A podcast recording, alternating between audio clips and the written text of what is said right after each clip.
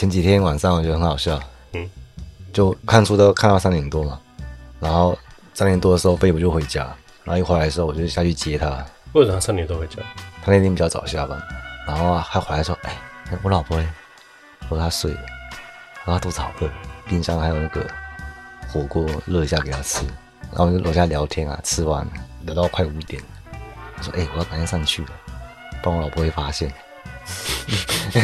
偷吃火锅。哎我说：“好好，赶上去了，我来整理就好。”是哪一个点不能被发现？他会说：“哎，你怎么那么晚回来？我在楼下聊到五点，他会生气。”我们在聊天的时候还发生一件事情，就是聊一聊，他突然说蟑螂，然后我看，而且是大只，我就赶快跳到沙发上。对啊。我想说，撑这么久了，居然会失手。不是啊，这个季节。对啊，因为我就是松懈了，像因为最近天气冷嘛，我在外面已经没什么看到蟑螂了。而且之前夏天的时候，我家都没出现过，所以我就松懈。后来我刚跳到沙发上，我就开始指挥。我跟飞普说：“哎，橱柜有那个杀虫剂，而且都还没用过，但是我一直记得它位置在哪边。”然后飞普直接抽卫生纸，然后就直接算是徒手了，也算徒手吧，直接把它捏住了。他中间还犹豫一下，然后就把直接把它捏死。他拿捏的力道就是把它捏死，嗯、又不会让它炸掉。对，又不会让它喷汁。嗯。然后处理完之后，我就问他说：“哎，那你刚刚不用那个杀虫剂？因为我买杀虫剂的用意就是中距离把它杀掉。他再一转头再回头，他就会消失。对对对，他是这样讲的。这种一击不中，远遁千里啊！因为他知道我们三个里面包含几样，他最不害怕蟑螂，可是他也是不喜欢。他没有到怕的程度吗？他那时候有怕，如果他那个力道太小的话，蟑螂会突然爬在他手上。力道太大的时候，他也不喜欢那种触感。嗯。可是他一想到说，他如果没有把他杀死的话，我整晚会睡不着。他不是想到他老婆吗？因为已经睡着了，这没关系。他在花时间去拿那个杀虫剂的话，他怕会跑掉。他当下判断了，就就直接把你死。那听完之后就，就我就说，哎，我觉得你好伟大。嗯嗯，啊，欢迎来到今日哲学，为你提供最新的哲学资讯。我是表子，我是第二个。今天我们来专题化讨论我所处的现实。你上一次没讲到多少？上次有讲吗？在讲什么？啊，也不重要。我也忘了我上次在讲什么。但是怎么跟你有点像？我不记得我录了什么，嗯、我只记得我本来想讲的我都没讲。可是我也很不喜欢“本来”这种说法。本来。嗯，那个本在哪？啊，那个本是哪来的？那个本就是幻想出来的。因为我觉得我应该要要求自己是一个可以主动承担的人嘛。如果要当这样的人，就要少说本来这样，不然这样。每次都说本来怎样怎样，我我自己都很懒得听自己说这些废话。如果要说就说，我就是要这样，我就是要讲这些啊。之前没讲的东西就管他去死了。而且我刚好电脑又出问题，笔记又被清空了。这一台吗？对吧？我就当它本来就不存在。因为觉得好像清空就清空了，没讲就没讲嘛，他没讲就是不值得一提啊，就这样。从语言学的角度来说，本来要说的跟真的说出口，它之间的差异是言语活动本身创造出来的差异。那黑格尔会说，真理是站在被说出口的那一边。很多人会把本来当做是本真的，那就要有点骨气。你要知道，本来这个东西不存在。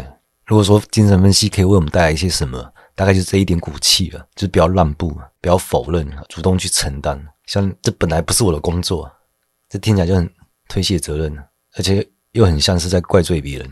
他这个就是幻想一个虚假自由，你有一个更理想的状态。像我本来可以舒舒服服的坐在位置上，对，但我的理想状态被他人的失误阻断了。那这个自由为什么虚假？因为他还预设了一个大他者，在这边就是职场的分工秩序。他会开辟一个场域，然后清晰的划分每个位置，然后每个人各司其职，各尽其责。然后被这个意识形态腐化，他就会丧失了自由。很多人喜欢说一个萝卜一个坑嘛，然后就觉得说你都知道是坑了，你还往坑里面跳。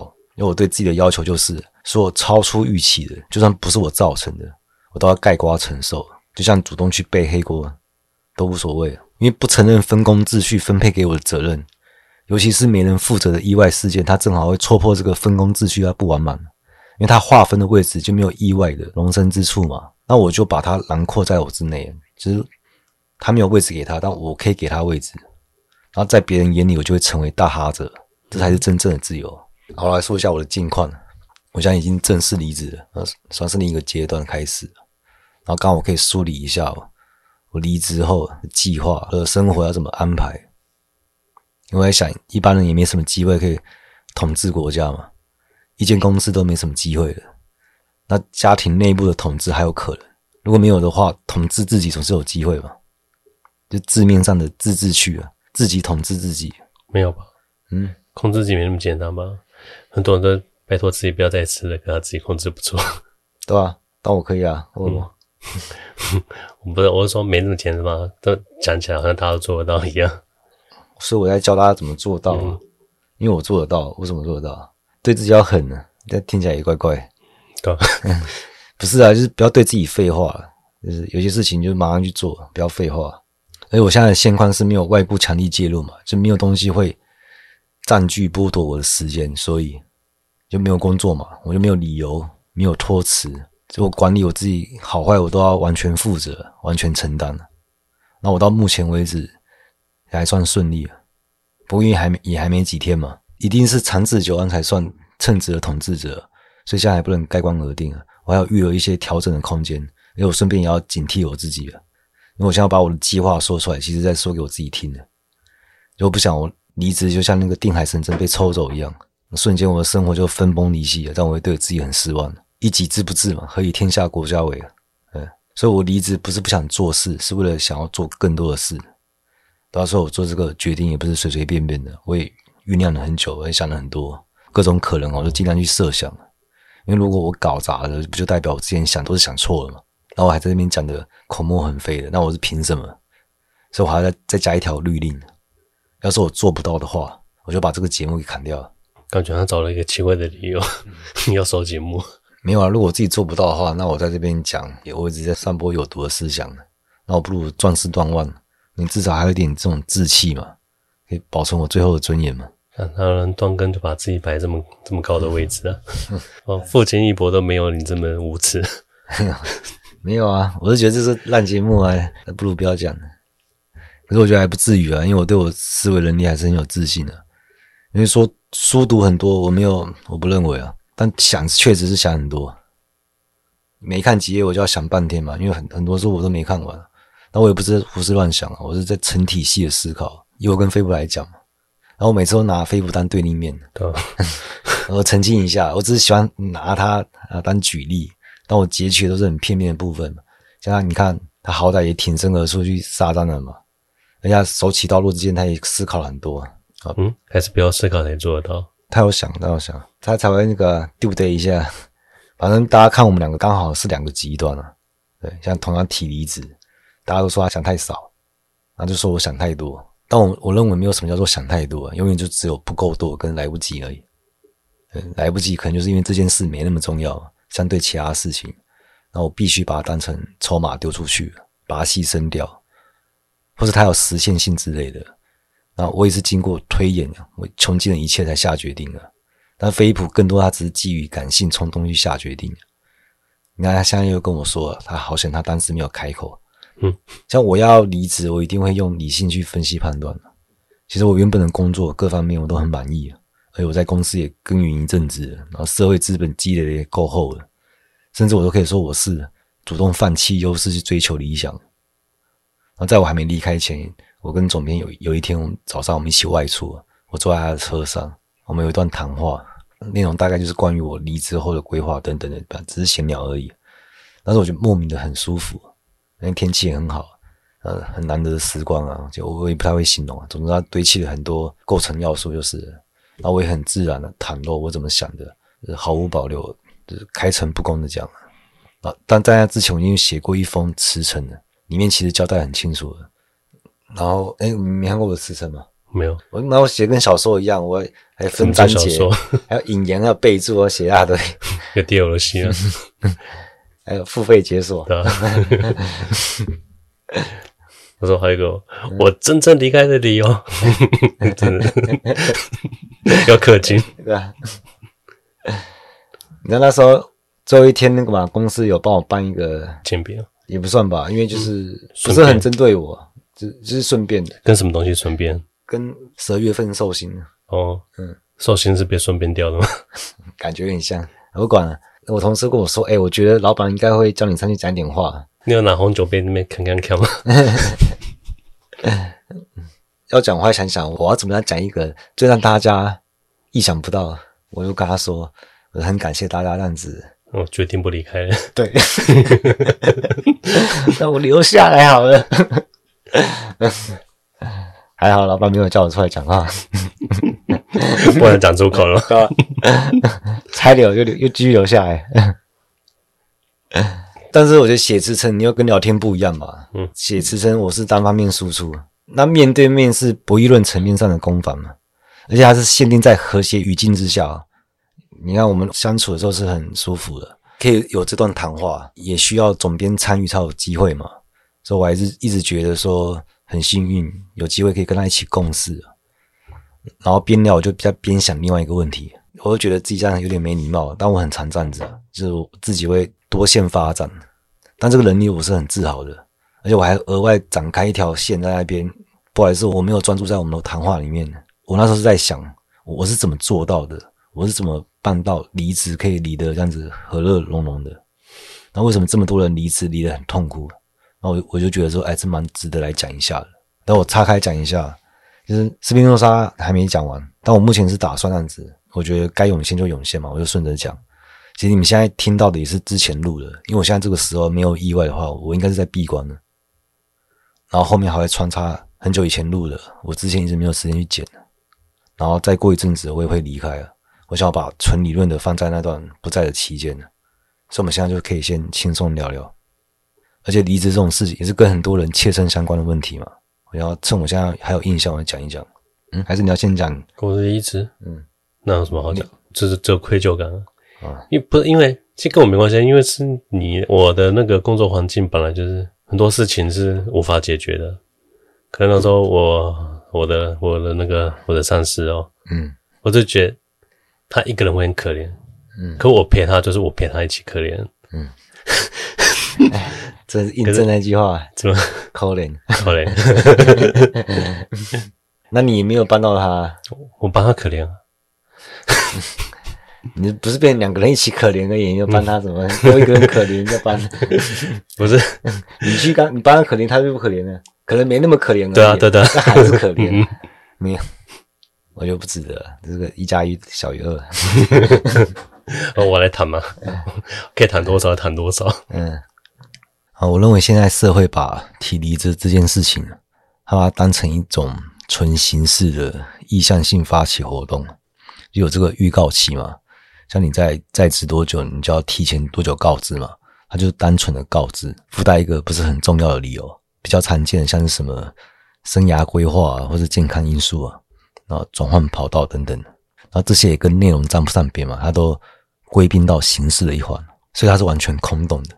但它可以依赖法律来撑腰啊，因为法律也是空洞的，有法律撑腰，基本上资方还是也只能认了嘛。因此，劳基法保障劳工的权益啊，还不能说什么。那他顶多可能通过其他管道来周旋啊，像是人情压力之类的。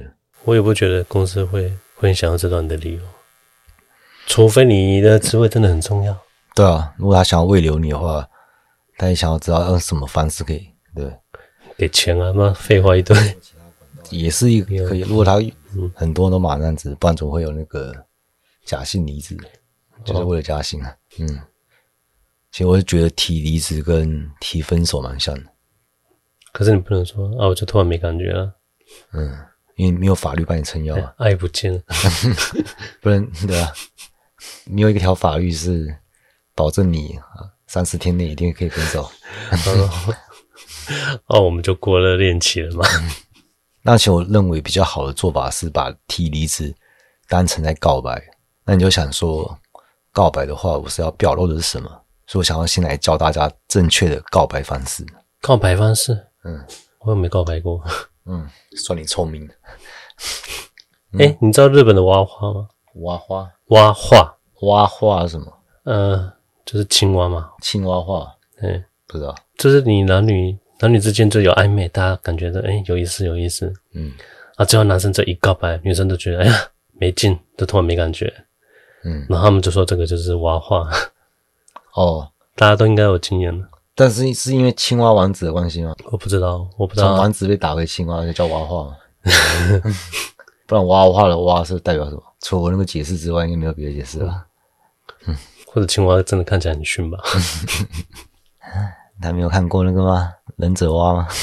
那太太哈口了。啊，一定大家都不知道到底在讲什么。我先讲最糟的方式啊，最糟就是纯粹感性冲动的趋势，就是问人家说要不要跟我在一起。这听起来很日本诶，台湾会这样吗？也是漫画或偶像剧里面的，嗯，的刻板印象的桥段啊，搞不好也也没有这回事。现实没有这种事，对吧？这啊，我先把底牌公布了，然后嗯，生杀大权都交给对方，都会这样。对啊，对啊，对啊。可是如果你把它还原到离职，就是说我不干了嘛。嗯，我之前有遇过一个，也是蛮经典的。啊，那个，嗯，我知道，对啊？直接拍桌不干了，就甩门就走了。我觉得不错，说哇，年轻人好有态度啊！我是说无法想象的，虽然我也不知道他的态度有没有底气啊。嗯，有吗？没有啊。哦，走了之后，大家说像年轻人那么没礼貌啊。像这种啊，他只要感觉到好烦啊，好累啊，他就说不干就不干了。就行事空洞的程度来说。他们两个其实没什么差异嘛，对的。他两个他是跟谁比？就跟那些所谓纯情的人，他们告白是这样子啊，哦，就是无脑冲塔。我就不知道为什么这样子还要告白。你看提离职还有劳基法帮你保底，但没有法律可以保证你告白几天一定会在一起啊。那有些人会说什么？有说有机会啊，至少有五十趴的几率。因为像他这个逻辑也是非黑即白，他就是全有全无嘛，他就像是在逼别人先底牌啊。要不要跟我在一起？他就是问你 yes 或 no 嘛。可是问题就是，可能人家根本就没有在玩，就人家根本就不知道对方有在追他。等一下，他们两个频率也太远了。嗯，对啊，女生突然发现，哎，我有在玩啊。那你这样子还要逼人家先底牌？这种情况，除非他是他袖子早就藏好一张底牌，才有可能成功。就是你本来就会在一起的，你都知道别人底牌是什么的。但如果是这样子的话，也比较告白嘛。你们原本就在牌桌上眉来眼去的，这应该叫做做牌，它是你暗装。那如果不是的话，我建议也是不要告白。像我从来就不告白，小时候有了。小时候你要算，我我就很不懂形式主义嘛。我说，那你们不尴尬吗？就是小时候告白之后才开始反思啊，告为什么要告白啊？因为告白被拒绝几率很高啊。嗯，我也被拒绝过嘛。但是我们后来又是在一起了，那我也想说，那我们告白的意义到底是什么？因为你看，最直接，要么就是他根本就不喜欢你，然后他，他甚至他都不知道你在追他，那你这样告白的话，就是提早见光死嘛。然后就算他有也有一点兴趣，那他还是会拒绝，他可能想要考验你一下，或者他不想这个游戏这么快就结束啊。所以你这样子喜不喜欢你都会被拒绝，就是你会答应的，不告白他也会答应。然后这样子的话，我就想不出告白的理由是什么了，除非他就是为了要被拒绝，这样就说得通了。这样就说得通为什么。人只要一告白之后，关系就会马上疏远，因为这是你要追求的失败了。我已经忘记三大错觉什么，我能反杀跟他喜欢我还有什么？偶尔吃没关系啊，偶尔吃没关系。他为什么会走到这一步？他可能就是整天心思都被对方占据了，然后他会越想越远，他幻想会越想越多啊，包括他小孩子可能名字都取好了，他整天会浸泡在这些幻想之中，然后这个时间久了，他也会受不了。他什么时候做不了，他会干脆冲一波。他会想说，要么是占领嘛，要么是牺牲，就一了百了，他就没有遗憾。他就啊，至少我尝试过了。那占领是不太可能。你有听过唐吉诃德攻下风车吗？对，他这种理性能力，他跟唐吉诃德的程度差不多。他是把两人之间的关系，他看成是平面的，是低阶次，这样子也太瞧不起人了。对，这种平面关系就像一张一张纸而已，它就是契约关系。对，要不要跟我在一起嘛？签不签？那你这样子谁会签？就像强买强卖啊，啊，如果不签的话，他心态还会崩，会崩是因为他围绕着他建构太多幻想，他瞬间崩塌。都这么久，这以前是讲过，是在节目上讲的。你说哪一个？反正就我一个朋友吧，有一阵子整天就跑来说这些事情，然后每次跟他讲完，他就说他他都懂，有这种人，嗯，但他过没几天他就崩啊。好，我知道，嗯，哎，等下可嗯，不是他有对象哦，我都搞不懂了，嗯，那他崩完瞥见一点希望。然后他就继续围绕去建构幻想。我知道怎么解啊，可是他一定不要，嗯，把幻想戳破了，你就不要搞这些，心思不要放在这里。他也觉得他自己很纯情啊，他像他都不敢去逾越界限，反正小心翼翼的，然后怕人家会困扰，都是安分守己的。那我就说，那你去告白，别人就不困扰嘛？对，不是告白完之后不是那个吗？就开始折磨你，在无止境的等待。我本来说，哎，我再给你答复，然后一直不给他答复。通常不会这样，都不会，通常不会。要么就是直接让你没希望，希望也是为你好嘛，止损。然后另外一个就是感觉又在钓你，就备胎了，可能还不到备胎，还不到的。这个东西可以先，对啊，可以再钓一下，可以再炸一下，嗯，可以炸一下剩一下子。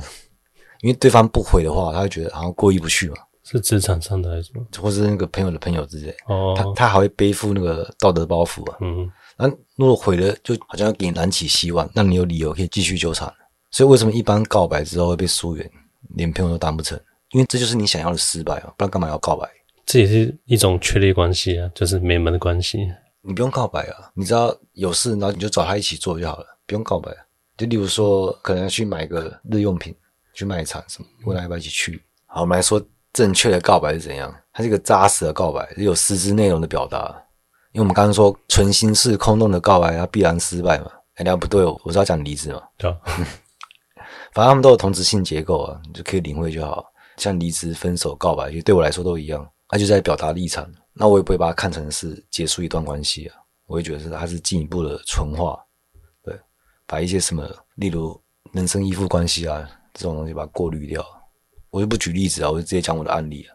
像我就是直接讲实话嘛，可是也不是说别人就没有讲实话。如果别人说他生涯规划，其实也没错啊，而且我也可以说生涯规划，就简单带过就好了。但我在想，为什么说辞它会沦落到空洞的形式？不是因为它没有实质的内容，而是它填充不了内容。也不是说他说不出口。像假设他是觉得说主管很难搞，或者说钱太少，压力大，然后觉得他被惯老板压榨，或者就是别的地方他待遇更好之类的，所以他们可以说出口，大概就是那些转换跑道嘛。可是久了之后，这些理由其实老板他也听腻了，所以搞到最后。现在双方也都知道，这只是台面上的说法而已。他们最后也不知道他们到底真正的原因是什么，员工也不想讲，因为说了就会怕撕破脸。但这还其次，有些是自己吃相难看啊，他的嘴脸不想暴露出来。嗯，离职会吃相难看？嗯，吃相没过，在公司吃干抹净啊，用尽资源啊，那走的时候还带走很多资源，是不？哦哦哦，嗯，有，嗯，我觉得是一般人分析能力他。太欠缺。像如果你觉得主管难搞的话，那他是怎样难搞？你是被压榨的话，那是怎样被压榨的？就是你有去想过吗？你去推演过吗？再来是，如果你平常你的为人受到肯定的话，这时候如果你要再当主管的话，所有人都会站在你这一边的。我说啊，我到离开，我没有要挑起什么一些矛盾，搞得人到内部很奇怪。嗯、可是你是说那个啊？如果你是觉得主管很难搞才要离开的话，哦，对不对？那只代表说你的能力没办法。搞掉主管而已啊，不是？嗯，你就会发现啊，人民是用脚投票的，嗯，所以如果你认真去想的话，其实你可以推得很远啊，你可以推到消费文化、市场机制啊、阶级斗争啊，然后你可以去知道别人他处的点位，他有什么难处，就是他就算他很难搞，你要去想是什么机制导致他变成这样子，就算他是靠裙带关系，你要去顺藤摸瓜去了解他是什么关系嘛，那这些关系你去判断说，诶，松动得了吗？因为就算对方有亲缘关系，但你知道很多情谊关系是可以超越亲缘的。那这些关系他理清不了的话，你换一个地方，他问题还在啊，而且可能更糟啊。因为你还是在同一个社会共同体嘛，那你永远就只能怪罪别人，是因为别人有关系可以靠，你的发展才会受阻。是因为这些蝇营狗苟的鸟事才限制你，但你就没有去设想说去改变关系的可能性。然后再说，很多关系并不是一般人想的这么坚不可摧的。但同时，很多关系也不是那么无力啊。你可以做到用平等关系去替换利益关系啊。然后，同样的机制还是会生产同样的人嘛。他们就是会被他们自己设想成天经地义的道理捆缚住啊。像是前现代有一些愚忠愚孝啊，然后这些人无力反思，其实他们架设在很不牢固的根据上啊。那你遇到这些人啊，你就可以拿来训练你的理性能力啊。你去跟他们聊天啊，聊到后面。他会意识到出现矛盾。人如果丧失理性，真的会活得像动物一样。睫毛也是这样子啊，他也是这个人，他是好人。他为什么是好人？因为他会喂我罐头。哦，猫咪视角。嗯，那如果他他会踢我的话，我就闪得远远的嘛。他就是顺从生物学应激反应，他没有在精神层面去铺设推理链条、因果关系啊。我在这边被压榨了，他就只能逃跑。但他没有想过，老板可能他被实力阶级压榨的更惨。没有，我觉得那只猫懂了，嗯、就被小女孩关厕所那一只。他知道小女孩没恶意，可是你知道，我想不想变啊？当然想说，那等那个小女孩走了之后，你再把她弄出来就好了。对对对，对，他是有理性，他他知道是现现场什么情况，他也没有恐惧。哦，那他只有点无奈的眼神而已。那就说明这只猫比较像人，那有些人是像动物。对啊，嗯，我我不需要特别提醒嘛。嗯。我在这边讲的都是多数情况，嗯，就是如果你是那种极端特例的，像公司真的是很黑、很夸张的，你那个具体状况你就自己去分析嘛，看你要寻求法律救济管道还是怎么样的，不在我现在讨论的范围啊。因为目前社会运作它也相对稳定嘛，因为我我是不太相信有这么多特殊状况啊。如果他很多的话，他也不特殊了。所以我现在讲的都是一般状况，就是双方都没什么大问题，然后也合乎法律的情况下，在这个情况下，离职原因为什么会讲的遮遮掩掩的？其实他是对自己也没什么把握，因为他没他真的没有实际认真的去想过啊，他没有去沙盘推演过啊，他没有去想说，如果老板这样讲话，那我要怎么回？他怕说什么，他马上就会反驳，你很容易被反驳，那你到最后你干脆就不要说。他就想说，反正一离开嘛，老死不相往来啊，我就关你死。路上遇到也不会打招呼啊，我的确是很有可能不会再有往来了。可是这个逃避的污点，它是一直跟着你的，就算你换了一个新环境，你不想让别人知道你有这个污点。暂时你还是在逃避嘛？你就逃避你有污点这件事情，所以你其实终究还是要面对的。你要去想说，每一段关系你本来都是有机会可以去展开的，就算失败了，你也去想说，我到底是哪边做错了？你也不可能说你一辈子都不去建立关系嘛，对不对？不太可能的。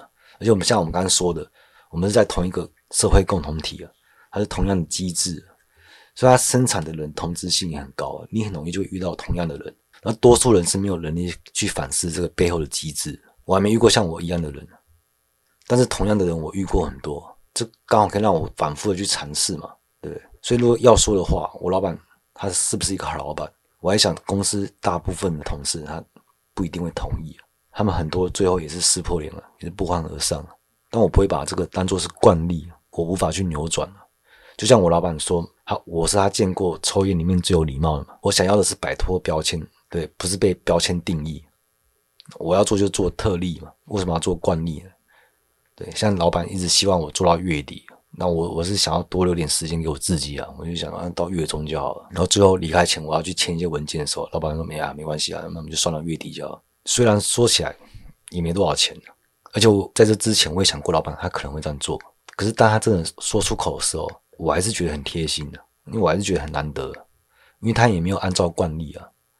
所以我觉得我可以做到这一点，已经是算得上一个成就了。然后，包含有些朋友啊，像是公认的很文静啊，话不多啊，或者他是很很 lady、很淑女的，很温柔的，但他私下的时候对我就会一堆话，我想要插话，他就叫我闭嘴。或者我一些朋友啊，他就外面很正直啊，这样的，然后在我面前阴阳怪气。可是他们自己也会享受自己他鲜少可以展露出来的样貌。可以透过这个机会可以流露出来，嗯，他一样会有解放的自由的感觉。那我不知道别人会不会这样子啊？就像跟朋友两个人聊天，然后我们聊一聊，聊一聊，然后我们聊到一个境界，会觉得说，好，仿佛这个整个世界就只剩我们两个人而已，感觉到除了我们之外，那个场景都在慢慢的退场。是不是谈恋爱都会这样吗？更厉害就是你所有的关系也没有到那么厉害了。谈恋爱的时候很容易这样子。但是你可以把这个范围扩大化，扩大到朋友啊、家人啊，然后甚至就是可能那个嘛，劳资双方，这个难度有一点高了。对对对，所以说可能比较难。我觉得那个那个那时候感觉就很像舞台剧一样，就是后面很多黑衣人默默的把那个背景替换掉，这种境界就很像庄子他说那种独与天地今生往来一样。但一般人会把这个用在可能独处的时候，或是一个人沉浸在一件事情的时候，他会这样讲。但我觉得我们应该把这个境界把握成，他是在去主体化。所以不管是独处还是沉浸，这时候不是感觉到只有自己，而是他连自己都消融掉，不是这个世界只剩自己，而是主体它世界化，我就变成世界本身了。要抵达到这个境界，你这个时候就是已经是脱离自我中心性的，而且我们还是两个人在聊天哦，所以他是。主体坚信世界化，它是去私人关系的，那这也是一种能力啊，要拆解嘛，要诱导啊，去把捆缚它的条条框框逐步解开嘛。也不是拆解啊，比较像解锁，就是那种它没有完全击穿，它就是正转点，它是一种符号学扭曲啊。那你就设法看能不能把它松开一点。平常是意识形态，它松开了，马上会补上另外一个意识形态，但会有一个瞬间，它可以暂时性的没有意识形态。像我跟飞普啊聊天啊，也是聊到那个聊到忘我啊。然后到最后还是会想到说，哎、我赶快回去，我怕被我老婆骂，还是乖乖回去被意识形态操控嘛，控制了，就是那种可以暂时的悬置一切。然后这个前提就是你之后会乖乖回去听话，差不多是这样子。好，休息一下，我抽根烟。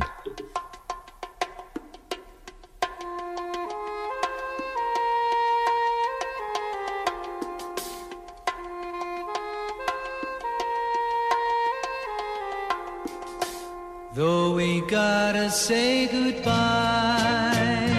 for the summer.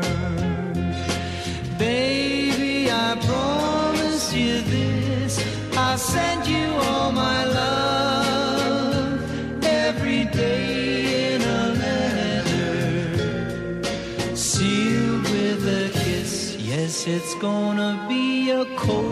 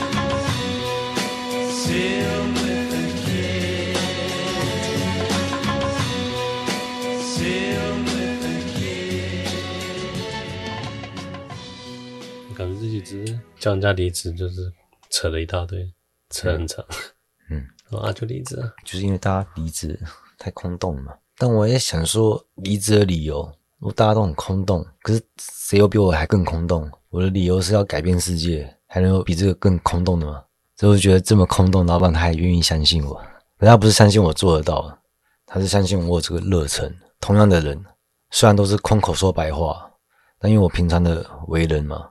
我可以去填充这个空洞，所以我说起来就会比别人还有底气了。哦，艺术交作业，他妈欠了二十张照画，他妈来不及画，我 我就上网去日本找看画风跟我很像的人，就印下来当作业交，也没人怀疑我。嗯，他说：“哎，这个都觉得我我怎样？我说看他妈，我我可以去当人家的图，也是我的实力受到大家认可，大家觉得跟对啊，我画的出来。”嗯。如果有另外一个跟你交一模一样的作业，你说你是不是帮他帮他画作业？没有。我老板会相信我，不是因为我我辞呈写的很清楚，我也没把我的计划写到我辞呈里面，而且我觉得没有必要嘛，我没有要去动员他们。我的辞呈整体还是比较偏抒情文，都是抒发情感面多一点的，所以重点既不是说真话，是要让别人知道我在说真话。像我选择生活方式、人生道路，都是符合我在他们眼里的设定的。像我平常本来就是会去关心别人嘛，会去帮助别人的。虽然他们可以理解，再来是，其实我都想得很清楚了。如果他有什么疑问，我可以马上回答他。我有自我反思性的理论，我是依靠这个来决定我的选择的。如果他要讲的话，他也讲不赢我，而且讲不赢不一定是我用自信碾压。像有些社会关系啊，或伦理常规啊，他就对我有利啊。像是长辈，他可能不太好意思向我讨教嘛，我们这样就可以提前止住，就觉得啊，就这样就好，就会去尊重对方，不会再去追问了。而且他他在要反对我之前，其实我早就先反对我自己了。对，其实我是反对我自己的。我反对我自己，就是表现在实践啊，实践就是要超越我自己的理论啊，去扬弃我的哲学。而且坦诚，它包含了有点像是我丑话说在前头，我要先跟你说，我的使命它必然会威胁到我们的私人关系，除非我们可以去私人关系，否则在实践的路上，我们最后一定会刀刃相向。因为我是反对你们的生活方式。我在挑衅是整个社会共同体的，它是一种威胁。等一下，嗯，对方也不知道，还不到这一层关系啊。我说我要跟他讲，所以你有跟他讲？嗯，我跟他讲，嗯，在我看来，你们生活就是这样子啊。我们必然已经选择是完全不同人生道路了，必然是这样子。而且我反对就是你这种生活方式，这些我都很坦诚的讲。就是这点我要讲清楚啊，把我的立场、态度、我的选择，我都是完全袒露了。我同时也是揭开对方的立场啊，他的态度跟选择。可是最后我要坦白的是什么？我要坦白是，我们明明就是志不同道不合，那为什么我们还能维持一个友好的关系？就是老实说，我不知道，我坦诚我不知道，就很像两个敌对势力的士兵，他莫名其妙变成好朋友。那我要跟他先底牌，就我的立场，就就算我们关系再好，必要的时候，我是会执行国家赋予我的使命。然后换成我就是历史赋予我的使命，我选择了人生道路跟你背道而驰了。我跟你说是因为我对你有信任，我先底牌给你看，这样子我也是毫无退路啊。底牌给你看也是希望你可以帮我保底，因为真的有一天如果我们是那种对峙的情况下，我是会把弹夹清空的。我也说不出为什么，这已经是我最后的筹码了嘛。如果你要继续跟我博弈的话，我已经没招了，就是任你处置了。这是一种绝对的信任。对方也会不忍心再继续否定，就算他想要下手，他也下不了手。如果他还可以继续追杀的话，就只是说明你判断你们的关系有问题。所以你至少要坦诚到这个程度啊，这真的是毫无退路。这时候就是来检验你平常做人做事，别人是不是信任你。然后到这个点上，就是我已经充分表明我选择不同的方向，而且我不认同你。但莫名其妙的，就算你需要帮助，我还是会帮你。告白一次啊。我还是想跟你在一起，我不知道为什么，或是我没有这种莫名的欲望，我不想再停留了，不想在一起了，就我受不了这种妥协了。所以一般人提离职，他就做不到这个份上，因为这些话说出来是有穿透性的，你很难改变一个人。那你就可以想，是不是同样的，别人也知道很难改变你？那如果你是有经过全盘的思考，他会知道另外一点，为什么你很难被改变？因为你有审慎的思考。那这时候他也会有反射契机。自己很难改变的根据是什么？他有反思过这些吗？所以你的封闭性，他就可以引导别人的敞开性。但我还没有那么天真啊，就是去改变还没那么容易。他这个顶多就像听个演讲一样，就是沸腾一下。但你回去又是一堆蝇营狗苟啊，然后想一想，还是过秋天问世的生活方式就好了。但就是宁愿要这样，也不要去征召那些蛮动不反思的人，因为真理是真理，最后追赶东西嘛。像那个阿克泰翁的故事，就是他身后带一批猎犬追赶真理女神，然后最后在路口他变成一只鹿，被他自己后面的猎犬扑杀。在扑杀之前，我们应该要先先缓下来，不要把他杀掉，因为这时候离那个真理的路口还很远呢。所以我只是要说，这种告白，他目的是为了去纯化关系，就是去私人关系啊，包含去性化、去主体化，他不是追求私密性的关系。是纯化后的爱，这比纯情人更纯了。他追求的失败，但我们追求的是比失败更失败。你想说，我这样告白的话，他有有像是真的想要获得爱情吗？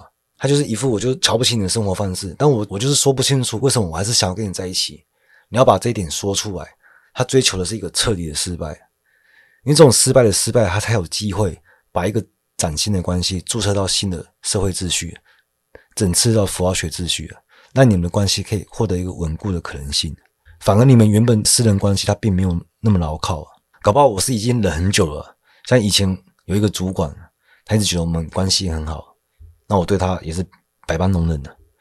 终于忍到他离职，他都没发现，他还跟我说以前哪个下属啊都在拍桌什么的。我就想说，你再不走，我也要拍桌。他就不知道我们的关系其实很薄弱。所以，首先你坦诚的对象，你也要有能力去判断，他有到可以坦诚相见的程度吗？例如有一个朋友嘛，我们一起出去玩，去游泳啊，有女生在的话，他觉得自己身材不好，他不想脱衣服。但他跟我们两个人的时候，我们一起去泡温泉，坦诚相见，他不会在意，比喻而已啊。我是说，你你们要到那个份上。第二个是你要经过彻底的反思，你你只能说得出口，别人不会觉得你是随便拿一个理由在遮掩而已啊。那你这样子也没办法建立信任的关系嘛。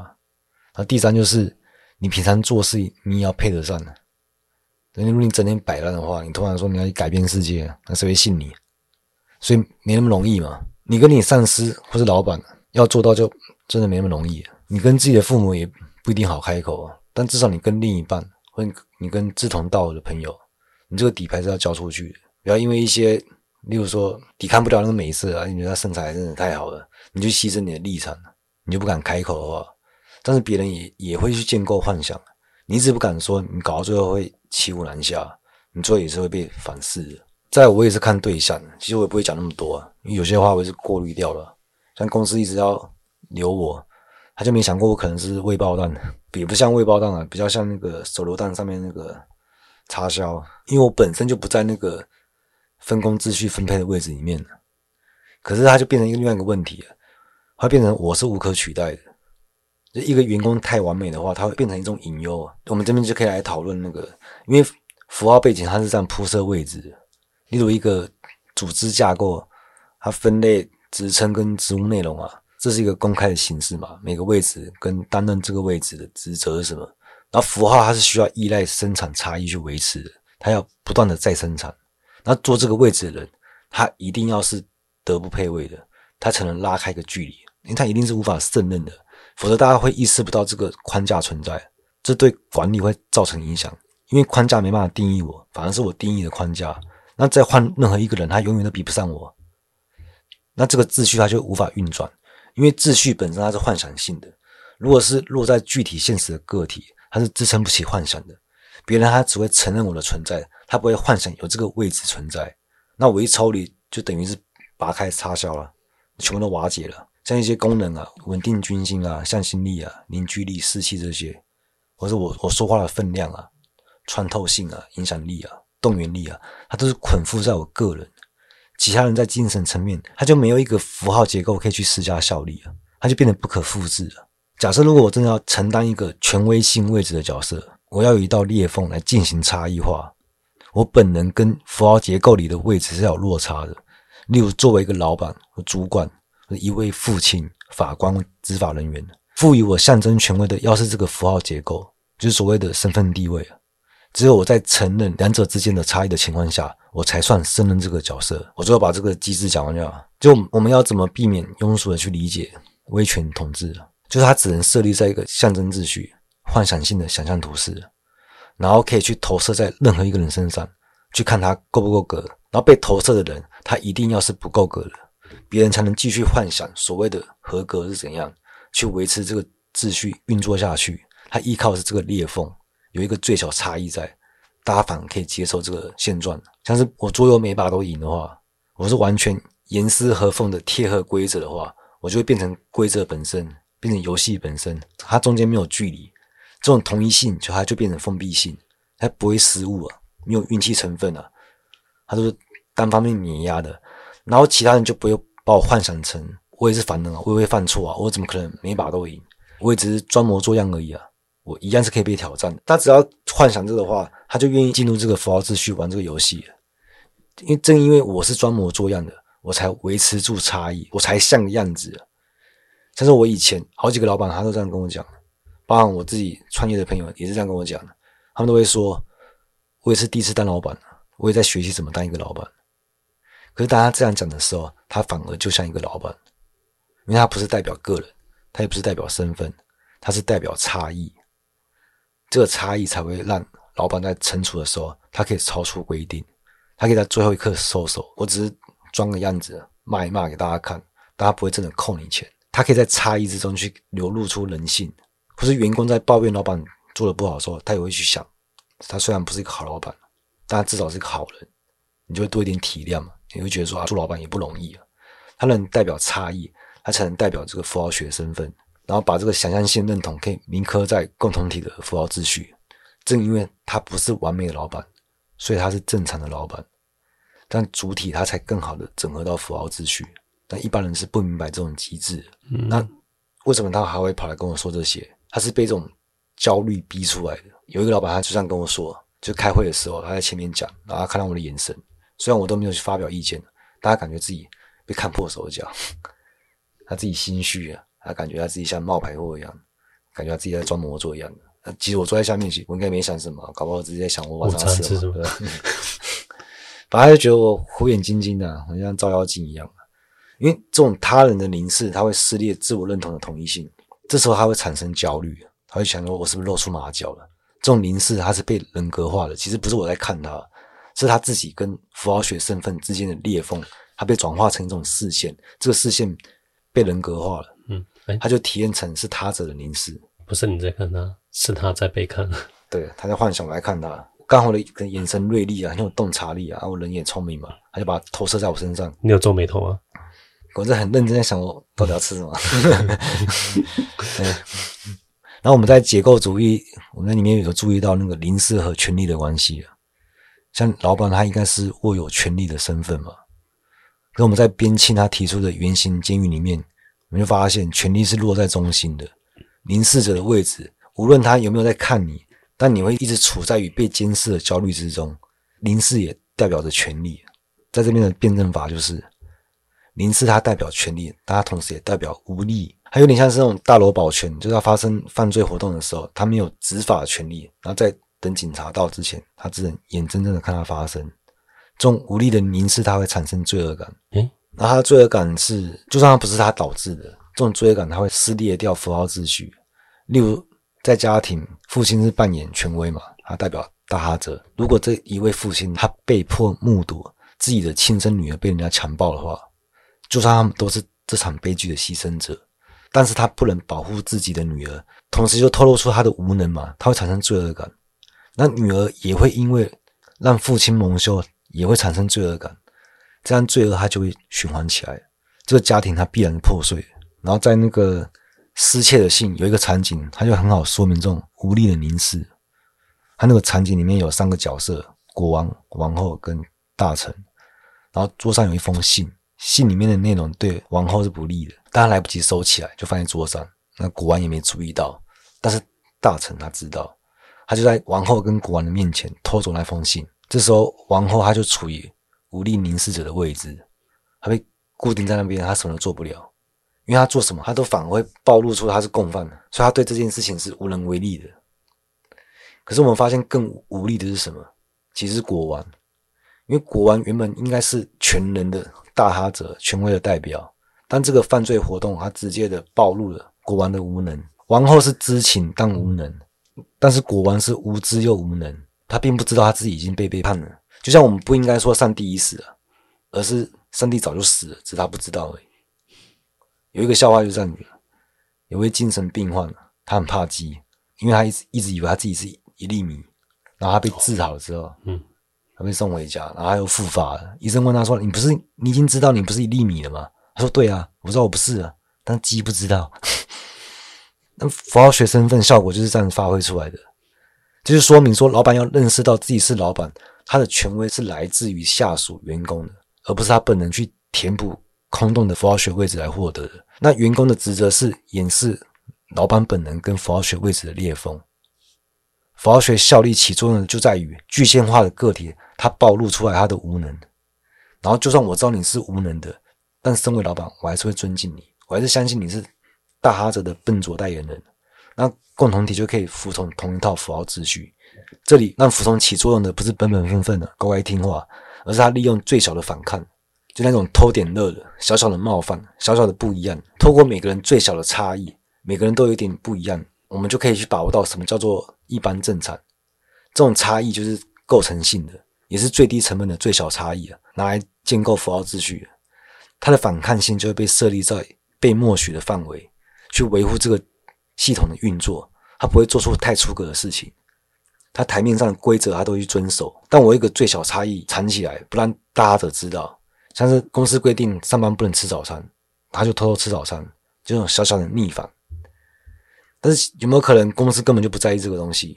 就算有人被抓到了，他开会被特别点出来，那也他也只是想要杀鸡儆猴而已啊。他就会以为说规定是不能吃早餐，那我偷吃的话，我就做到反抗了。他这种反抗其实更服从秩序的。因为真正规定不合理的地方是，为什么公司说了算？你偷吃的时候，他可以睁一只眼闭一只眼，他是透过这种方式让别人服从的。因为秩序本身知道这些小动作，它无伤大雅，它可以默许你。所以规定不是不能吃早餐，而是你可以反抗这个规定，但其他的规定就不行。那你稍微超出规定一点的行为，它会限缩在这个程度，你的反抗性就很好满足了。这种技巧，它在飞普的公司很明显。他们就有很多规定啊，那飞普难免都会触犯几个嘛，像是破杯啊，或迟到，或是请客人酒那种小事情，他们都有规定。然后你只要犯了，就给黄牌，那你这个月可能全勤就没了。那飞普就感觉到他很长机制，可能被念一念，甚至有时候讲都没讲。可是有些人他会被针对，就很容易被刻意放大，因为他太多规定不合理，你不可能完全符合规定。他只要想抓你，他怎样都可以点到缺失，他就会有很多操作空间。但是这些规定它本身的不合理，它就被忽视了。它用一个合规跟不合规去掩盖另外一个真相，因为这些规定看上去是全部嘛，但我可以在台面上做一点小动作，你的小动作正好就是补充性的，它更加确证规定的整全性。那有一个暴力就被掩盖了，就是凭什么你说了算？你要让那个规定飘在天上，它就飘在天上；你要让它降临到现实，降临到现实，这本身不合理啊。但透过另外一个微不足道的规定，你的反抗性就被削弱了嘛？他就想说，我平常认份乖乖的，就算偶尔粗暴，我也被放过，然后就不说话。但如果他硬要去争取的话，他觉得说，我觉得这个规定不合理。好，他可以改，你说的有道理吗？那他这条规定弄不到你，他有一堆规定可以弄你啊。那以后就照规定，用最高标准来检视你。他想到这边，他就想啊，算了，公司想怎样就怎样嘛，他就本本分分的。反正公司只要赏识我，他就给我好日子过。然后别人看你认规则，他不想认也不行啊，我不认也没用嘛，别人都认了，然后大家都是服从的。所以这是一个高效低成本的技巧，就是开互动满足他们的攻击欲而已。攻击满足了，互动没破，我没。但是还是个限度在，你太超过，人家还是会。对，对啊，就是你要、嗯、你要把握那个盾的厚度。嗯，好，好，今天就到这，拜。